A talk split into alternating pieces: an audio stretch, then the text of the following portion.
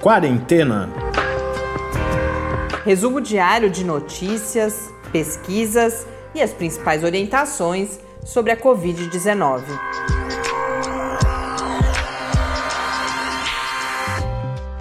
Quarentena, dia 190. Olá, começamos mais uma semana com este nosso centésimo nonagésimo encontro aqui no Quarentena. Eu sou Mariana Pérez. E eu sou Tarcio Fabrício.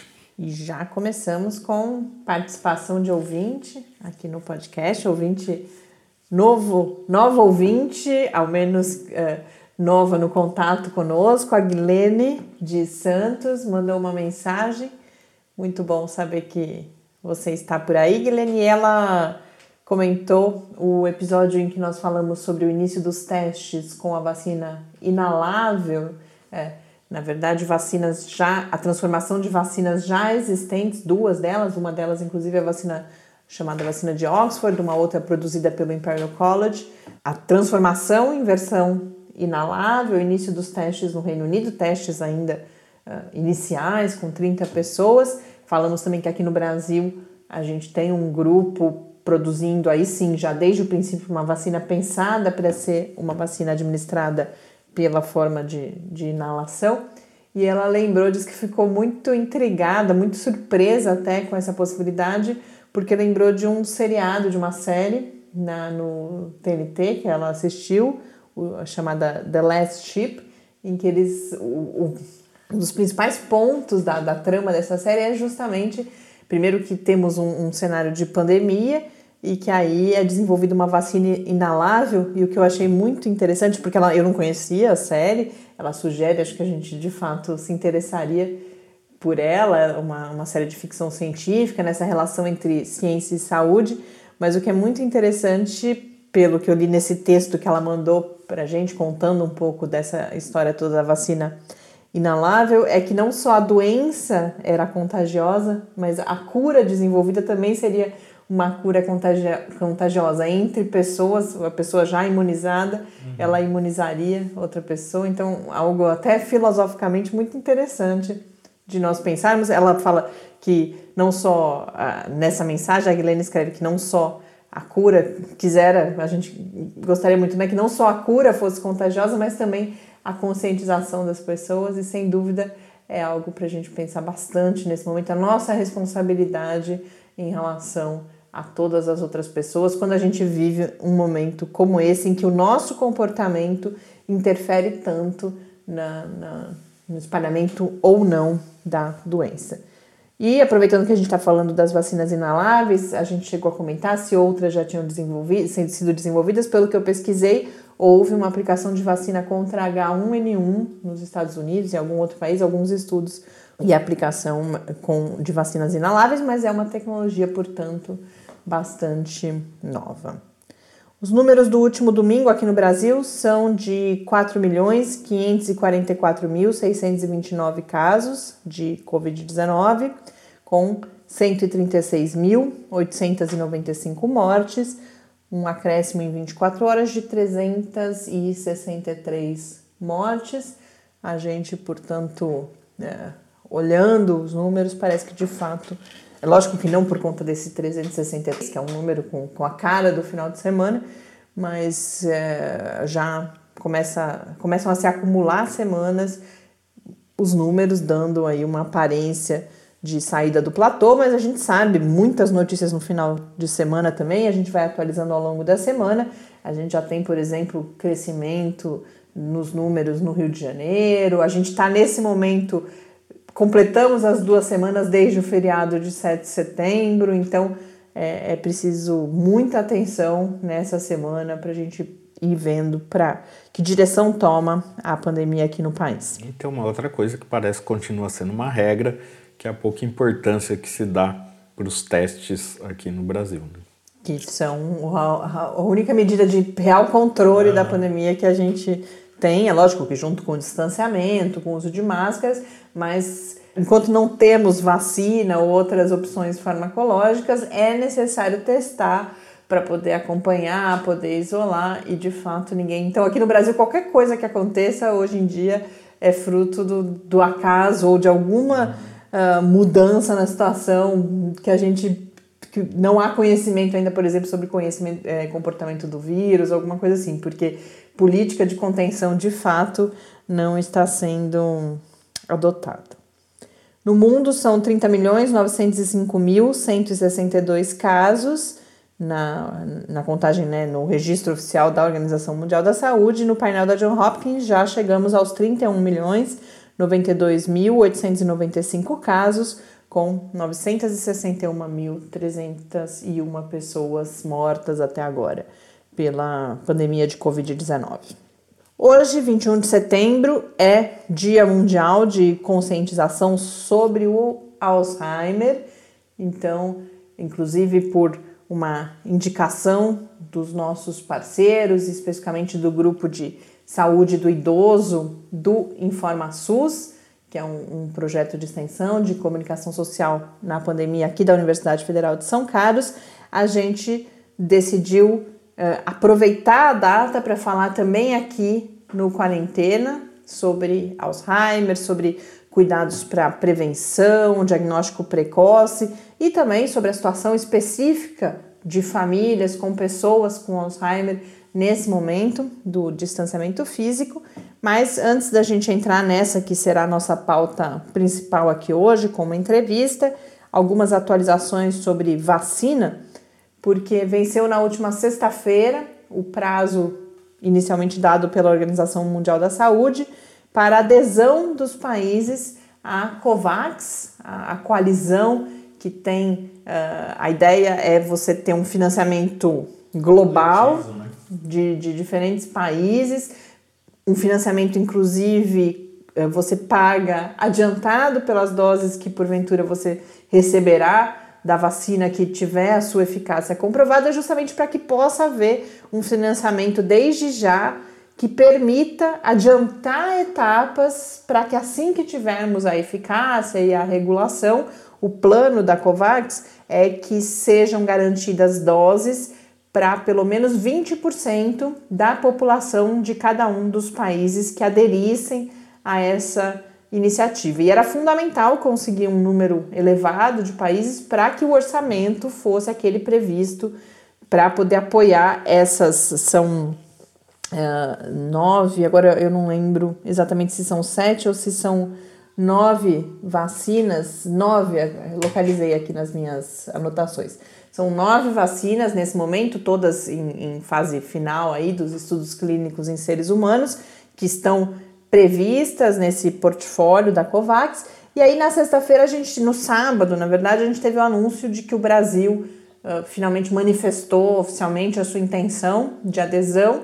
Na quinta, o governo brasileiro tinha pedido um pouco mais de prazo, que tinha gerado alguma apreensão, mas aí no sábado tivemos essa uh, confirmação, ainda sem mais detalhes, exatamente qual é o recurso que deverá ser investido, e um pouco antes também, a OMS tinha uh, afirmado que mais de 170 países aderiram, portanto, à COVAX, que é essa iniciativa justamente voltada à possibilidade de distribuição mais equitativa nesse cenário de corrida entre diferentes países aí por garantir doses de vacina para suas populações os especialistas, essas organizações multilaterais têm alertado da importância de garantir equidade. É claro que tanto para combater a desigualdade, por exemplo, você permitir que apenas as nações mais ricas possam ter acesso, num primeiro momento, às vacinas,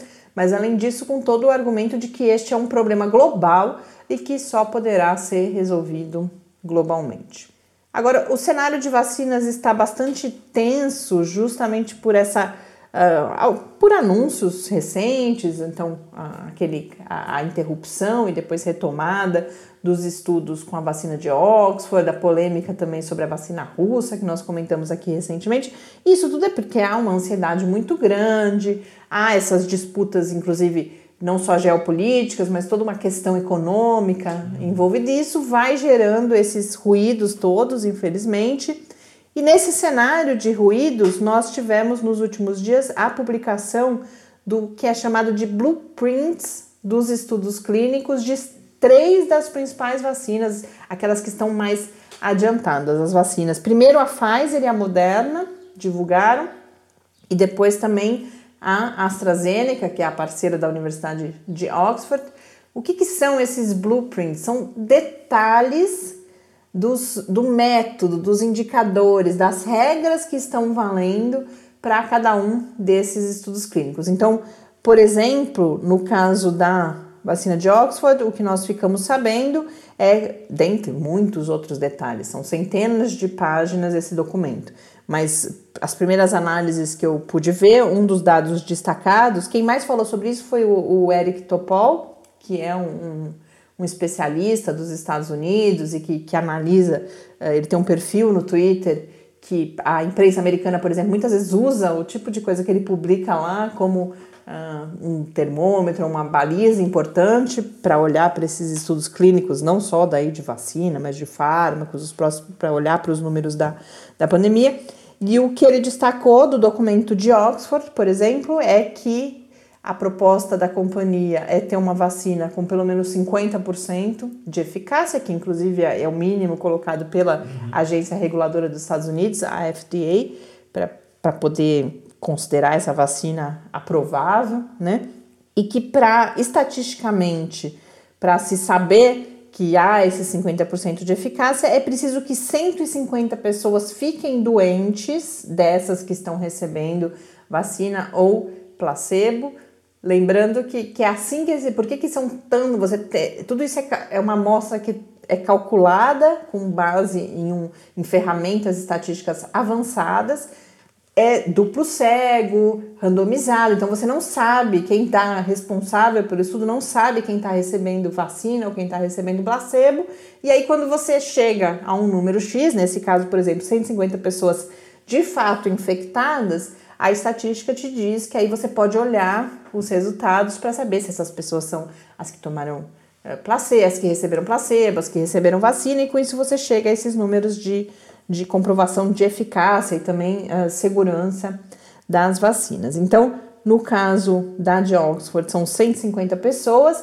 E aí, um aspecto interessante que o Eric Topol comenta é que há a previsão de uma olhada para os dados, porque isso também existe em vários estudos clínicos. Você pode ter olhadas intermediárias para os dados, essa, quem olha para isso são comitês independentes, não são exatamente as pessoas responsáveis pelo estudo, e se ali se encontrar algum resultado preliminar, lembrando um exemplo, foi o que aconteceu tanto com a, a cloroquina quanto com a dexametasona no sentido inverso, né, de, de verificar que ela já tinha resultados válidos, no caso do grande estudo do Recovery, do grande estudo britânico sobre medicamentos. Você olha antes porque pode ser que já haja informação suficiente. E por que, que você não pode ficar olhando o tempo todo?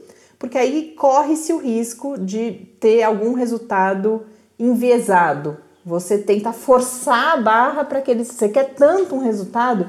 Isso não é fruto de, de má prática científica. Já se sabe que, que tem, tem, tem estudos mostrando isso, que você tende a interferir no resultado do estudo se você ficar olhando muito, com base naquilo que é a sua hipótese, ou algo que você deseja muito que aconteça, nesse caso, por exemplo, que a vacina seja eficaz. Então, o Eric Topol alerta que quanto mais vezes você olha para esses dados, mais você pode interferir. E aí, no caso da vacina de Oxford, está prevista uma única ocasião dessa, se você tiver metade das pessoas doentes, então 75% de pessoas infectadas, haverá esse olhar intermediário e ele diz que isso é inclusive 75 pessoas, né? 75 pessoas de 150. Então, lembra, re, recap 50% da, da amostra. É, recapitulando, você para poder olhar para os dados o que esse blueprint de Oxford coloca é que você precisa de 150 pessoas com diagnóstico de Covid-19, mas haverá esse olhar intermediário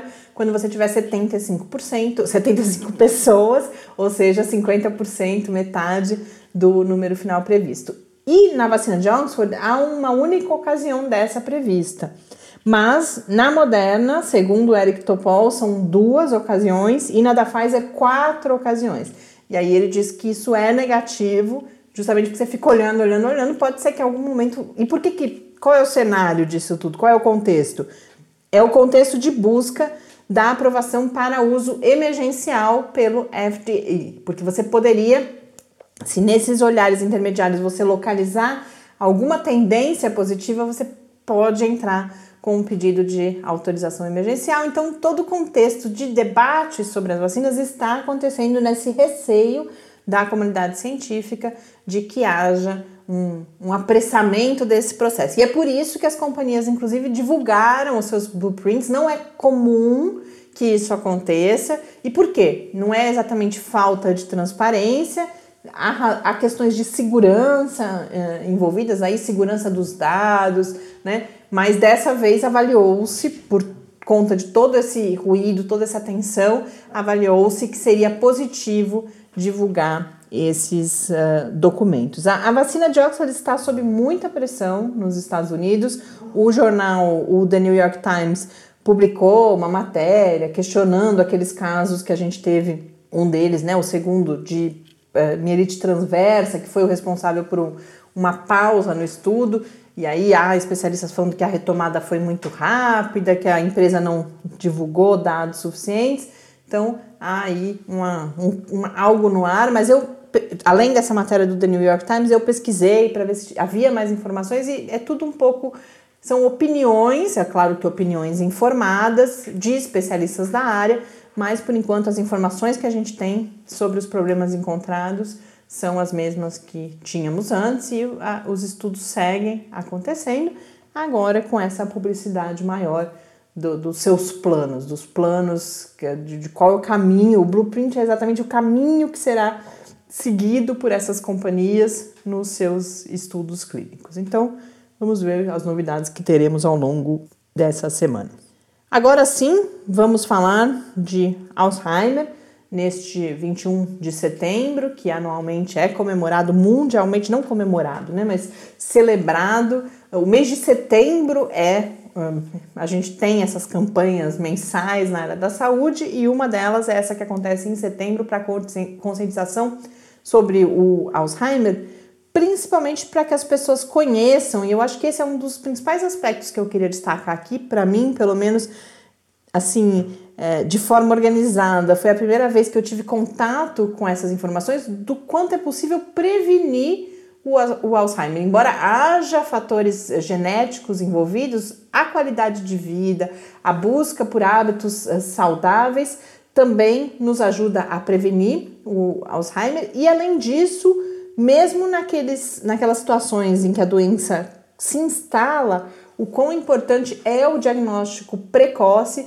para que você possa é, também aí ampliar e inclusive adiar é, o momento em que esses sintomas é, interferem muito na qualidade de vida desses pacientes. Mas para falar sobre tudo isso com muito mais propriedade, profundidade, eu conversei com o médico, o, ele que é neurologista, professor aqui do Departamento de Medicina da Universidade Federal de São Carlos, especialista, realiza pesquisas com Alzheimer, o professor Francisco de Assis Carvalho do Vale, que abordou justamente todos esses aspectos de prevenção, diagnóstico, a questão do tratamento e falou desse momento particular que estamos vivendo, que impactos o distanciamento físico tem sobre as famílias, sobre o cuidado com pacientes com Alzheimer. Vamos agora então acompanhar.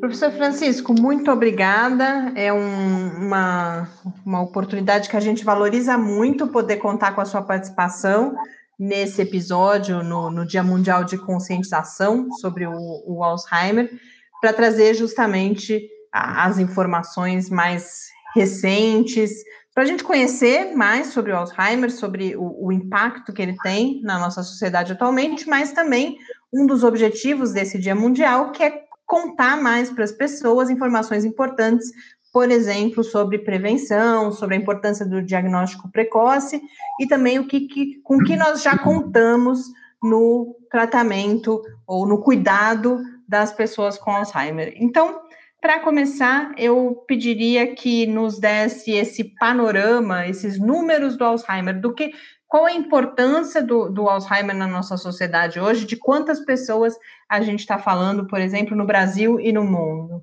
Obrigado pelo convite. E como professor universitário da Universidade Federal de São Carlos, é um, é um prazer e é uma obrigação minha né, de trazer o nosso conhecimento à comunidade. Dizer, a comunidade que é o nosso alvo final. Uh, mas falando sobre a doença de Alzheimer, é uma doença muito prevalente, quer dizer, de uma ocorrência muito frequente e de custo socioeconômico muito alto. Daí a sua importância. A estimativa da Organização Mundial de Saúde é que haja hoje em torno de uns 35 milhões de pessoas com essa doença. Esse número vai para mais de 60 milhões em 2030, e são estimativas, e vai para mais de 110 milhões em 2050, são estimativas, se não houver nenhuma descoberta científica que mude esse cenário, certo?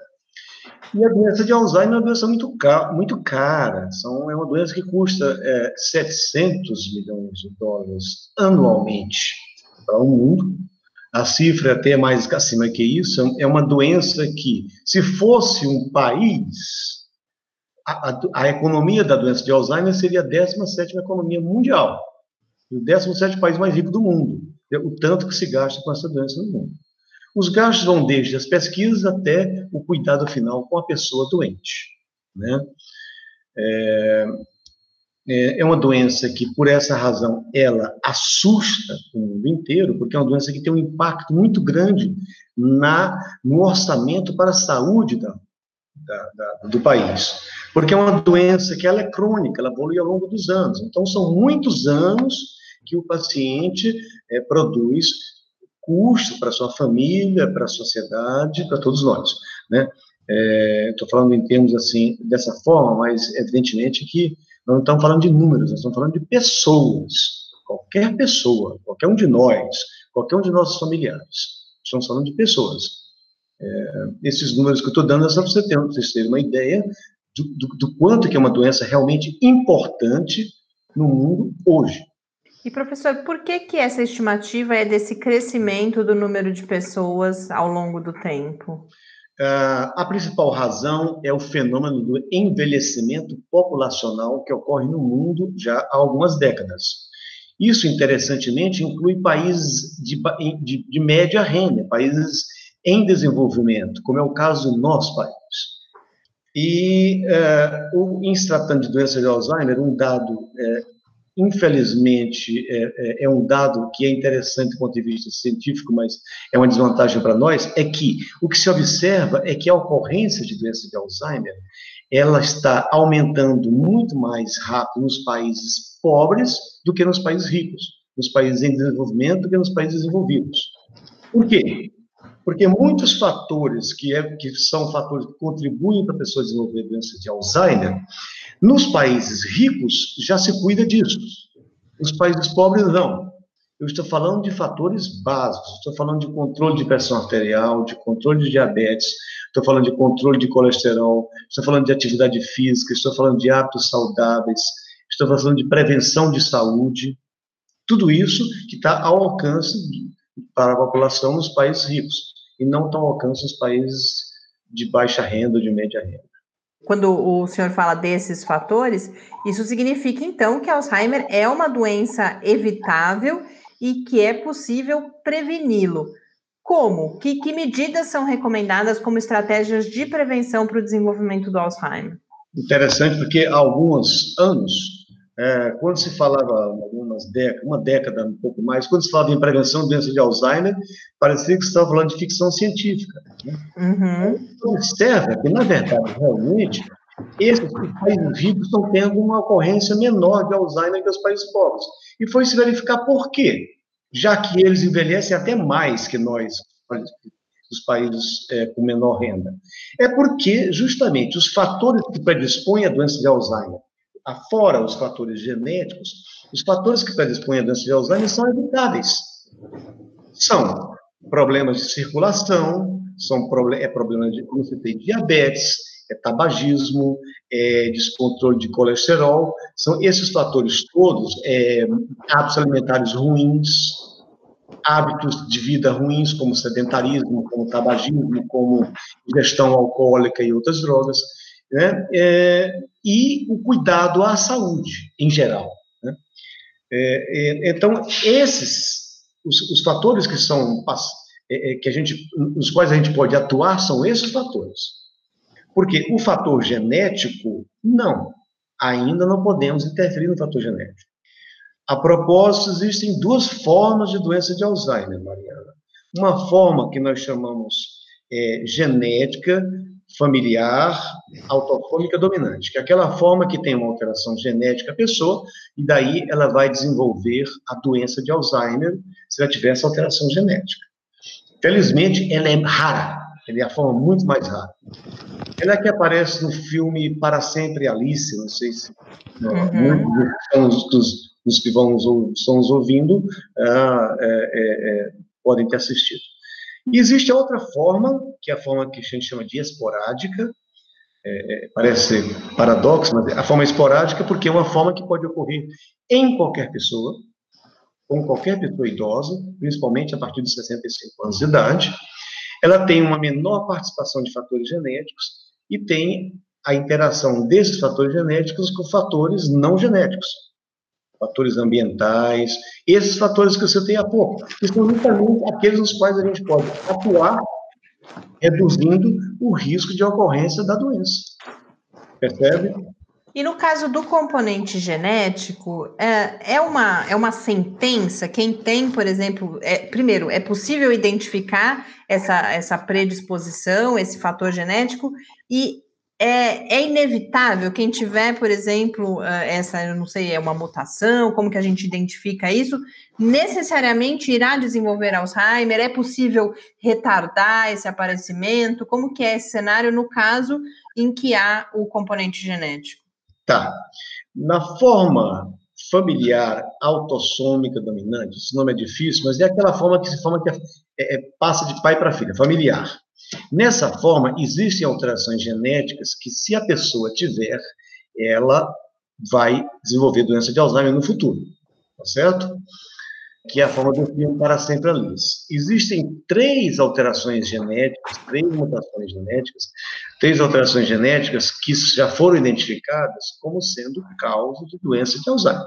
A pessoa tem uma dessas três mutações, ela vai desenvolver os sintomas da doença de Alzheimer futuramente mesmo que no, momento do, do, do, teste que ela fez, ela não desenvolva. Agora, mesmo na forma esporádica, existe uma participação que a gente chama genética também. Por quê? Porque quando uma pessoa tem um familiar próximo com doença de Alzheimer, o risco dela desenvolver doença de Alzheimer, quando idosa, essa pessoa, é maior do que o risco de uma pessoa que não tem nenhum parente primeiro grau de doença de Alzheimer.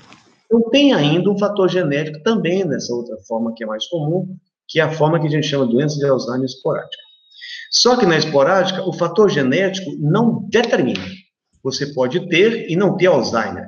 Ele aumenta a chance, aumenta o risco, mas ele não determina. Você pode ter alteração e não ter doença de Alzheimer. É preciso que haja alteração genética, mais a interação com fatores não genéticos, vários ambientais, familiar, não genéticos, etc., que daí vai se produzir a doença em si, os sintomas da doença.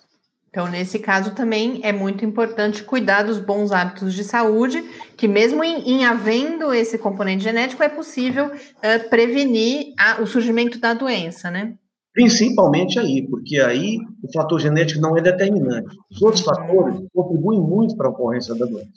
Se a gente atua nos fatores que são evitáveis, diabetes, circulação, colesterol, tabagismo, a gente reduz o risco de a pessoa ter doença de Alzheimer. Na genética familiar, que é, felizmente, muito rara, a mais rara, não. Aí o fator genético é determinante. Mas, é, felizmente, é a forma mais é bem mais rara, muito mais rara. São algumas famílias no mundo que apresentam essa doença. E aí, pegando pelo exemplo do filme, é uma pessoa mais jovem, inclusive, né? É, sempre assim? Desenvolve mais cedo na vida quando é essa outra forma? É sempre assim. Na forma comum da doença de Alzheimer, que é a forma que nós chamamos de esporádica, a ocorrência normalmente ela acontece no idoso, a partir de 65 anos de idade, quanto mais avançada a idade, maior o risco de ter a doença, maior a ocorrência, maior a prevalência a ocorrência da doença. Na forma familiar autossômica dominante, aquela forma genética que eu falei, que é rara, que é a do filme, quando a pessoa tem alteração genética, vai ter doença de Alzheimer, e o início dos sintomas ocorre muito precoce, em torno de 40 anos de idade. E a evolução é muito mais rápida. A pessoa, em poucos, muito menos anos, em poucos anos, ela vai estar num estágio de doença bem avançado. Exatamente o que acontece naquele filme, que se mostra naquele filme.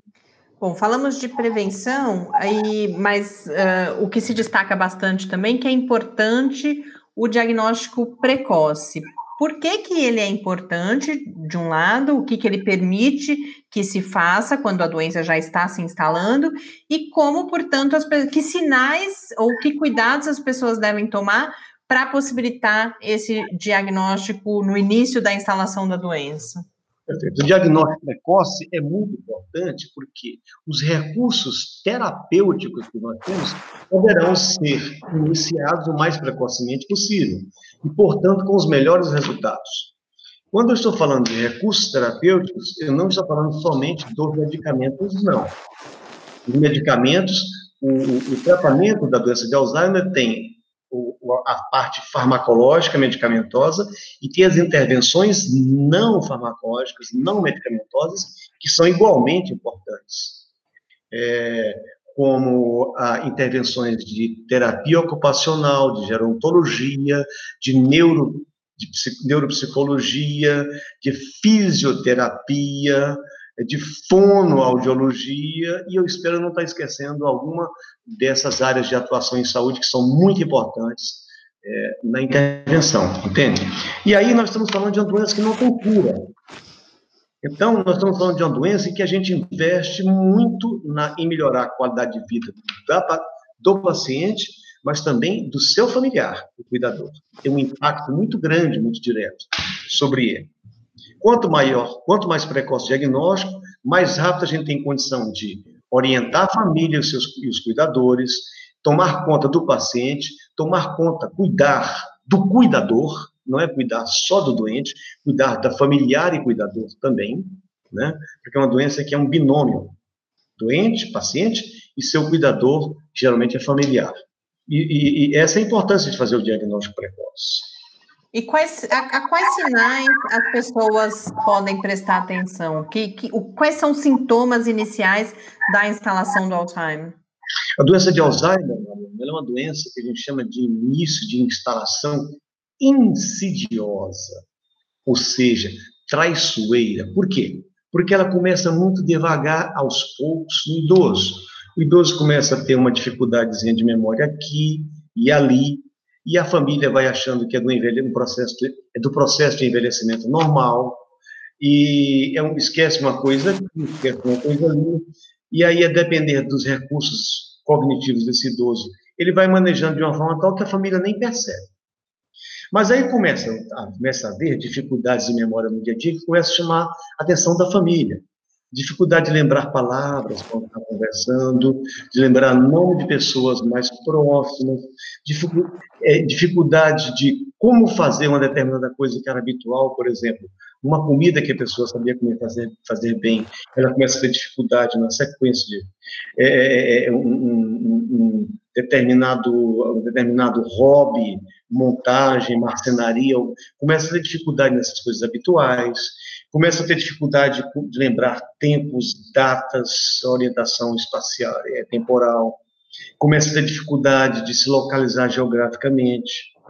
Ela pode ir à padaria, aqui fica três, quatro quadras, e aí tem uma dificuldade de se localizar para como voltar. Né? É, são coisas que começam a chamar a atenção da família. Mas também há alterações que não são cognitivas. A pessoa começa a apresentar sintomas depressivos. É muito comum de ocorrer também alterações de personalidade também. E a doença vai evoluindo. À medida que a doença evolui, ela é uma doença progressiva, alguns sintomas vão desaparecendo, outros vão aparecendo. Alguns vão reduzindo de intensidade, outros vão aumentando. e a gente vai manejando os sintomas que estão mais incomodativos no período. E o que fazer quando se identifica esses sinais, quando se tem alguma suspeita de que pode ser Alzheimer? Pois é, é hoje existem diversas associações de Alzheimer pelo mundo inteiro. No Brasil, nós temos a Associação, a Associação é, Brasileira de Alzheimer, a, a, a, a ABRAS. É, a Associação de Alzheimer Americana, que é muito uh, importante, muito, muito uh, efetiva, desenvolve muito trabalho, ela, ela tem uma série de sintomas, são 10 sinais de alerta para a pessoa procurar um médico, porque ela pode ter Alzheimer. Né? É, dificuldade de memória no dia a dia, mais do que o habitual para aquela pessoa, para aquela família percebe, ah, colocar coisas fora do lugar, mas de uma forma assim, mais chamativa, né? Colocar coisas fora de lugar e depois não lembrar, todos nós, isso acontece com todos nós. Pelo menos comigo. Eu espero que aconteça não só comigo, com vocês também, que são saudáveis. Certamente. Parando que eu também sou normal.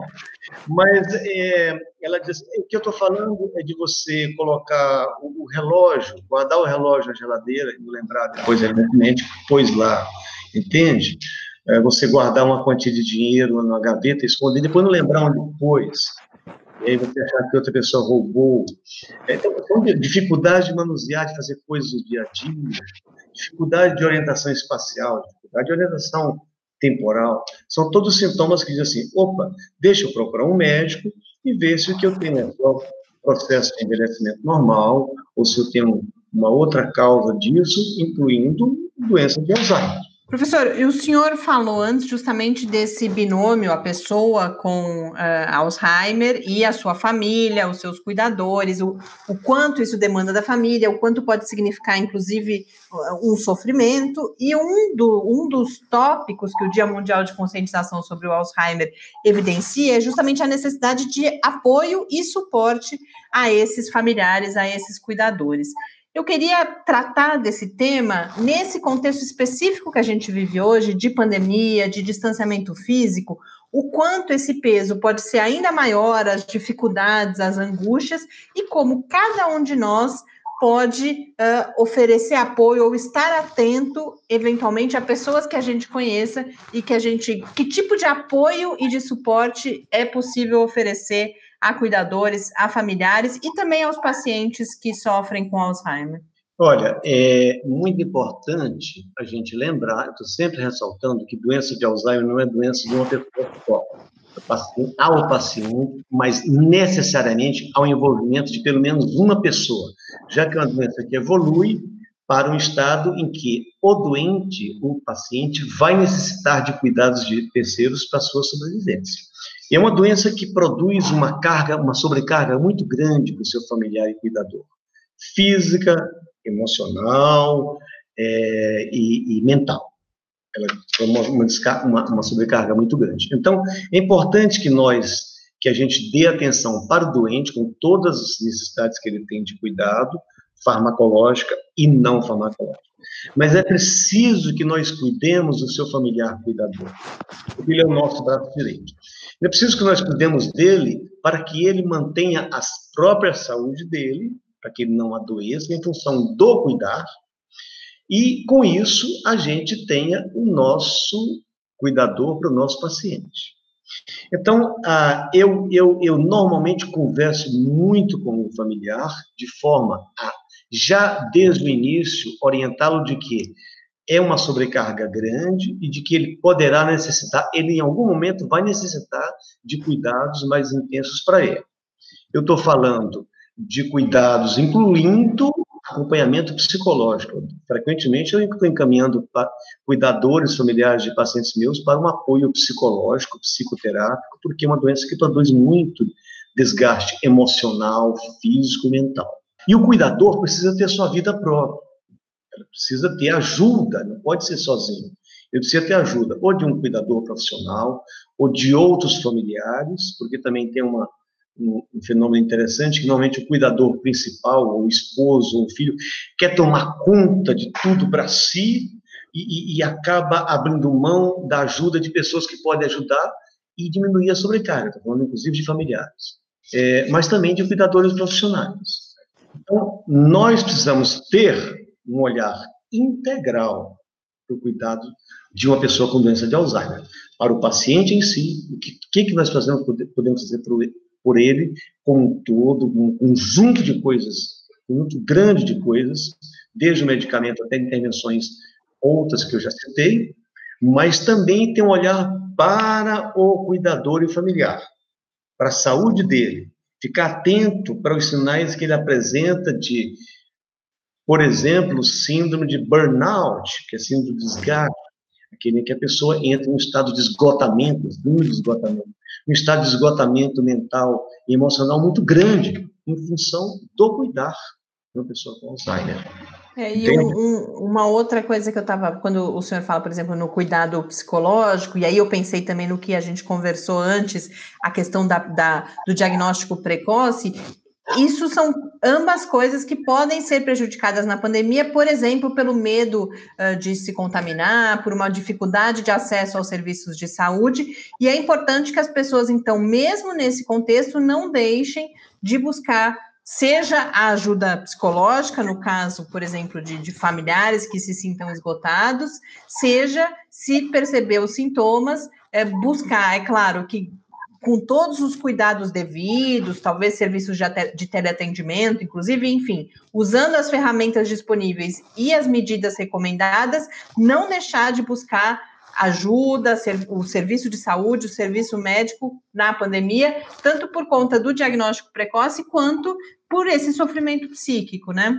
Mariana, deixe que eu lhe diga que a estimativa que nós temos, para aqueles números que eu dei, é assim, na verdade, a estimativa, uma outra estimativa muito importante é de que mais da metade, talvez 70% dos casos de Alzheimer que existem não foram diagnosticados ainda. Hoje, nós imaginamos que tenha 30, 35 milhões de pessoas no mundo com Alzheimer. No Brasil, a estimativa é de 1 milhão e 200 aproximadamente de pessoas com essa doença. Mas o que se estima é que isso seja só a pequena parte. 70%, 60% dos casos existentes ainda não foram médicos e não receberam o diagnóstico. Por várias razões. Uma delas é aquela que a pessoa muitas vezes acha, não, esse esquecimento é uma coisa que qualquer pessoa com 70 anos tem e, e demora para ir. É o médico que acha que é do envelhecimento. Aí você me perguntou por que, que os casos de Alzheimer estão, aumentando no mundo. Eu respondi uma das razões, o envelhecimento populacional. A outra é que os médicos estão sabendo, os profissionais de saúde, estão sabendo mais de Alzheimer, estão mais, de Alzheimer, estão mais alertas, e está se fazendo mais diagnóstico da doença. Que do, três décadas atrás se chamava de caduquice, que era ligada ao envelhecimento, ou de esclerose, possivelmente, supostamente ligada a dificuldades circulatórias cerebrais, hoje a gente sabe que a maioria daqueles casos era doença de Alzheimer, só não tinha o diagnóstico. Então, de fato, e na pandemia? Na pandemia, de fato, houve o um afastamento de pessoas do consultório para procurar esse diagnóstico. E se você pensar que é uma doença que afeta principalmente idosos, idosos são mais suscetíveis à pandemia, então você vai ter facilmente chegar à conclusão de que muitos idosos, muitos mais idosos, poderiam ter tido diagnóstico, ficaram sem diagnóstico esses meses todos, tem ficado. E sem diagnóstico, sem tratamento. É, mesmo os que têm doença de Alzheimer, muitos, a família optou por não trazer nos meses iniciais aos consultórios para os cuidados, por causa do risco de Alzheimer, de, de, de Covid, né, da Covid-19. Acontece que, com o passar do tempo, foi, foi, tá, foi, se tornando cada vez mais difícil e até impossível a família não procurar um médico. Porque aí começou a acontecer o impacto da Covid e do isolamento social, do distanciamento social, sobre a doença, sobre o doente. Maiores sintomas, mais sintomas depressivos, mais sintomas ansiosos, mais irritabilidade, mais delírio, mais insônia, mais agressividade e aí mais necessidade de intervenção terapêutica, incluindo medicamentos, mas não somente medicamentos. Professor, muito obrigada por conversar conosco, compartilhar essas informações nesse dia. É, é, importante a gente falar sobre isso sempre, porque a gente percebe das informações que o senhor traz a importância de estarmos todos, enquanto sociedade, inclusive, atentos à questão do Alzheimer, mas agradeço muito que nesse dia a gente possa, então, fazer esse pedacinho aqui de, de tentar levar mais informações e que as pessoas possam, com isso, trabalhar tanto na prevenção quanto em diagnóstico precoce para que o tratamento seja mais eficaz. Eu agradeço muito a sua participação, a sua disponibilidade em estar conosco hoje. Uma, um comentário final, eu que agradeço. Um comentário final interessante para. Por que 21 de setembro é o Dia Mundial do Alzheimer? Por quê? Porque em 1994 aconteceu a décima Conferência Internacional de Alzheimer. E a, e a, Organização Mundial Alzheimer's Disease International produziu um documento para os países do mundo inteiro, justamente alertando já sobre o problema que era doença, que viria a ser a doença de Alzheimer para o mundo, necessidade de tomarem medidas é, nesse sentido. E esse documento foi espalhado pelos países do mundo inteiro. Nessa época, com uma curiosidade, a presidente da conferência era a Yasmin Agacan, que é filha da falecida atriz Rita Hayworth, uma musa hollywoodiana da década de 50, casou-se com o príncipe das Arábias, daí o HK no sobrenome.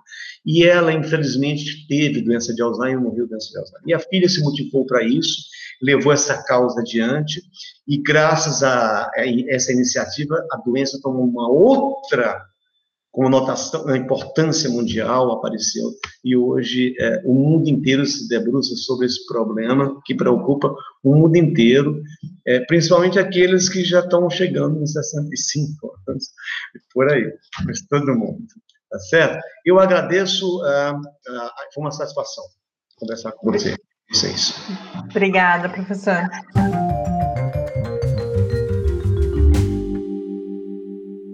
De volta aqui no Quarentena. Agradeço o grupo de saúde do idoso do InformaSUS, mais especificamente a professora Cláudia Valente, que, que falou comigo, por essa sugestão. É, é para a gente um, uma, uma satisfação poder usar esse nosso espaço para falar não só de Covid, mas para poder compartilhar essas informações relevantes sobre essa questão de saúde, que, como vimos, inclusive nos números apresentados pelo professor Francisco, é algo que tende a ter cada vez mais uh, impacto na nossa sociedade.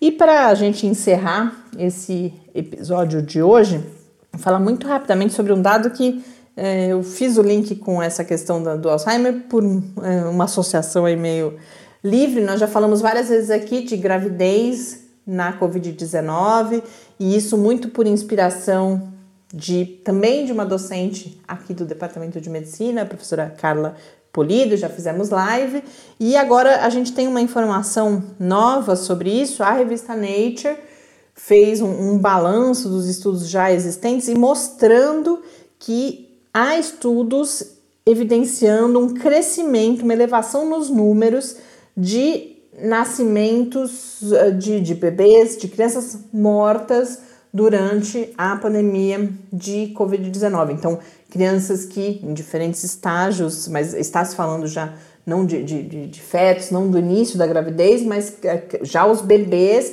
que morrem dentro do útero por complicações. E aí o que a Nature vai falar bastante, que não estamos falando de morte causada pela infecção, por Covid-19, sequer estamos falando de mulheres necessariamente que tiveram Covid-19, mas que um menor acesso ao acompanhamento, ao, ao pré-natal, pode estar levando a essa elevação do número de bebês que não chegam a nascer com vida, porque situações às vezes bastante fáceis de serem identificadas e até mesmo corrigidas para que, que não, não haja esse impacto sobre saúde, seja do bebê, seja da mãe, acabam passando despercebidas no momento em que, por várias razões, inclusive, por exemplo, pelo medo da contaminação, as mulheres deixam de fazer o seu pré-natal. Então, um dos estudos, por exemplo, destacados pela uh, Nature foi um, um, que diz que é um dos maiores estudos realizados, com 20 mil mulheres grávidas no Nepal, identificou que em cada mil mulheres grávidas passou, o número de bebês nascidos sem vida passou de 14 para 21, isso principalmente no período de lockdown mais severo no Nepal. Então, o que leva a essa associação com a, a, a não realização dos exames. Um outro, uma outra observação que o texto faz é que, bom, em muitos casos se recorreu à telemedicina, por exemplo, principalmente nesses momentos mais críticos. Mas com a telemedicina você não faz, você não mede a pressão da mãe, você não ouve os batimentos cardíacos do bebê e você não realiza, por exemplo, exames como ultrassom.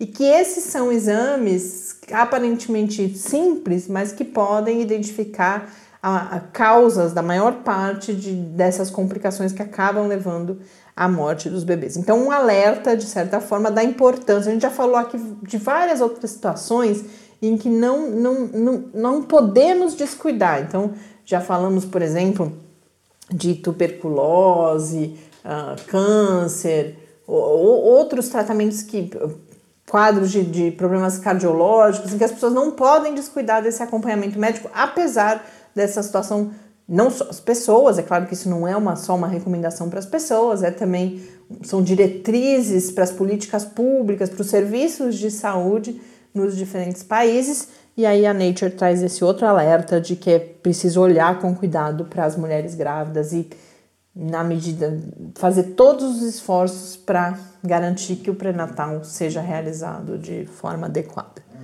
Com isso a gente encerra nosso primeiro encontro dessa semana. Convido-os, como sempre, a participarem, mandando as sugestões de pauta e outros comentários para o nosso e-mail, que é o podcastquarentena.gmail.com, ou também no Twitter, em QuarentenaCast, e os documentos, as informações, as notícias que nós comentamos aqui, eu compartilho no site do Lab, numa área específica que se chama Quarentena News. Então o endereço é www.lab, com i no final, .fiscar.br barra Quarentena News. Conto com a participação de vocês aí ao longo de mais essa semana juntos aqui no Quarentena. Um grande abraço e até amanhã. Até amanhã.